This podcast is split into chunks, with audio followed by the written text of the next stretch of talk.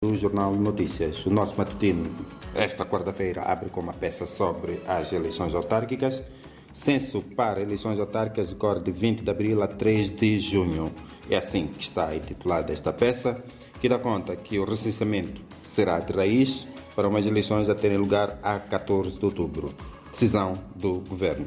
As eleições terão lugar em 65 cidades vilas e localidades autarcizadas em Moçambique, incluindo 12 que acolherão o escrutínio pela primeira vez. É uma alteração de data a pedido das forças políticas nacionais que fundamentaram que uh, a marcação previamente apresada, de fevereiro a abril, para o recenseamento, coincidia com o período chuvoso, o que foi agora à noite. Outros temas, primeira página de notícias: Saúde prepara vacinação contra a cólera. Reunidas as condições para o arranque do projeto de areias pesadas de Jangamo, mulher morte cidade na Machava. E não há moçambicanos entre as vítimas do sismo na Turquia e na Síria. Nas breves, Presidente da República recebe homólogo da Suíça, Empresa Municipal de Transportes Públicos de Maputo inaugura novos autocarros. Chamadas. Galinha nativa ou africana uh, sustenta turismo em TET, é o tema principal do suplemento Economia e Negócios, é uma rubrica semanal e suplemento. Disponível financiamento para nova ponte sobre o Lucum, para referir na Nacional. E Secretaria de Estado e Desporto espera a aprovação do Estádio Nacional dos Infetos.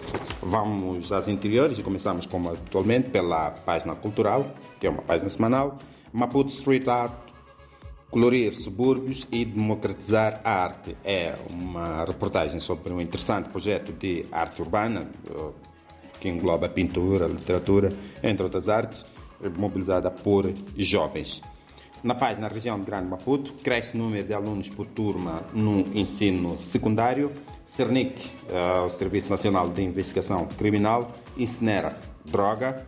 Economia, Exportações rendem mais no terceiro, renderam mais no terceiro semestre de 2021, na página diária, e depois no suplemento econômico, como disse, é semanal, galinha nativa ou galinha africana, como também é, é conhecida, de Mas Mussacana, em Tete, sustenta o turismo naquele ponto do centro de Moçambique.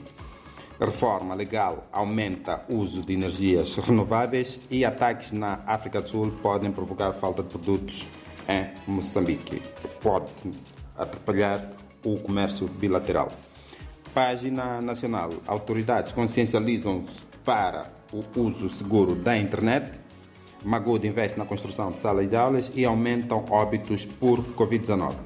Vamos à página Manica em Foco, outra página semanal que sai à quarta-feira. Descargas da HCB. População ribeirinha chamada a abandonar as zonas de risco projetados 1.300, 1.300 novas ligações de energia, é outro tema a destacar na página de Manica. Fechamos com o desporto. A Secretaria de Estado e Desporto espera a aprovação do Estado Nacional de Desempenho. O Estado Nacional de Desempenho, que é o maior uh, de Moçambique, a mais moderna infraestrutura desportiva de Moçambique, uh, está em risco para acolher o jogo de qualificação para o canto próximo ano. Moçambique vai jogar daqui a pouco, em março, com o Senegal e o estádio eh, está na mira da CAF porque uma inspeção fez recomendações e quer-se agora verificar.